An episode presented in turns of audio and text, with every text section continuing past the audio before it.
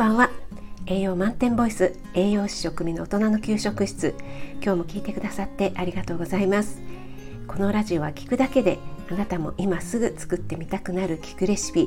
栄養のこと食べ物のことすぐに役立つミニ知識をなるべくわかりやすく配信しているのでぜひフォローしていただけると嬉しいです。YouTube、インスタ、Twitter もやってますのでそちらの方もよろしくお願いします。はい、えー、今日は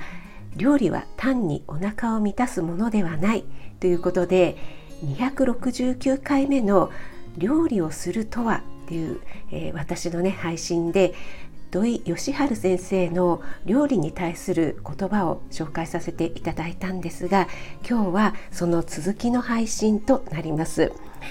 まだ聞いてないよっていう方は概要欄にリンクを貼りましたのでよかったら聞いてみてください。はい、えー、269回目の配信で、えー、土井善晴先生の言葉ですね、えー、人間の最も人間らしい行為。それは料理をするということだと思う、えー、人間は料理をする動物だ。人間が両手を使うために立ち上がり数十万年前に火を使って以来ずっと続けていることが料理をして食べるということなんだっていうお話をしました。えー、今日はですね、えー、土井先生のお話で私が、えー、うんうんってね、えー、とっても共感した言葉、えー、大きく分けて3つありまして、で今日ね全部お話ししようって思ったんですけどもちょっとねとっても内容が深くて長くなってしまうので一つずつ分けて、えー、3回に分けてお話しさせていただきたいと思います。で今日は1つ目の「料理は単にお腹を満たすものではない」というお話です。えー、土井先生曰くお金があるからといって家庭料理は誰にでも実現できるものではない家庭料理とは家族の命を育むものであって料理を作る人は自分の経験と家族のことを自然と考えるものです。ということでねこれは皆さん本当に自然とやっていることですよね。例えばね家族のねことを考えるっていうので、えー、うちの夫は辛いカレーが好きだから辛いのにしようかなとかでも子供は辛いと食べれないからな。甘口辛口2種類作るのはちょっと面倒だけどどうしようかなとかね、えー、例えばお子さんが小さかったら離乳食そしてそろそろね食べるの上手になってきたから幼児食に切り替えてもいいかな。でもまだ早いかな。とかね、えー、本当にいろいろなことを考えていますよね。はい。そしてできた料理を食べる人は作ってもらったものを通して単にお腹を満たすだけではなく作ってくれた人の考えていることやその料理の背景にあるものを受け取ります。そして料理を食べる家族の様子や言葉から作る人もまた多くのことを受け取っているのです。ってね、えー、いうことで本当いい言葉だなと思いました、えー、我が家で言えばねえっと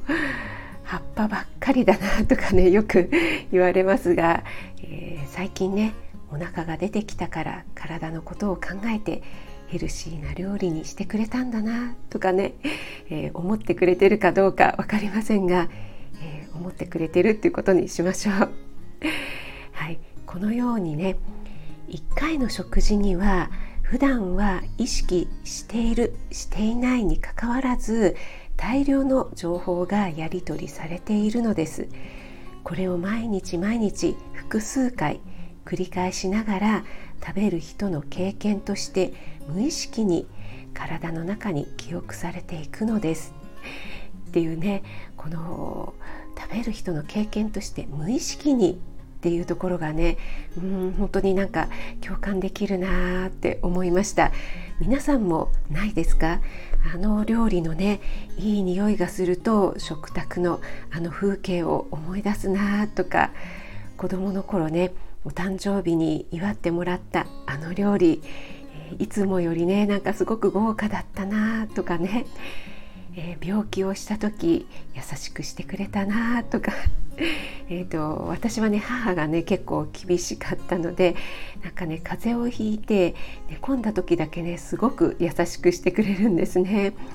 なんか枕元までおかゆとかね、くたくたに煮たおうどんとか持ってきてくれたりしてすごく嬉しかった記憶がありますなんか病気は嫌なんだけどもなんかこのままずっと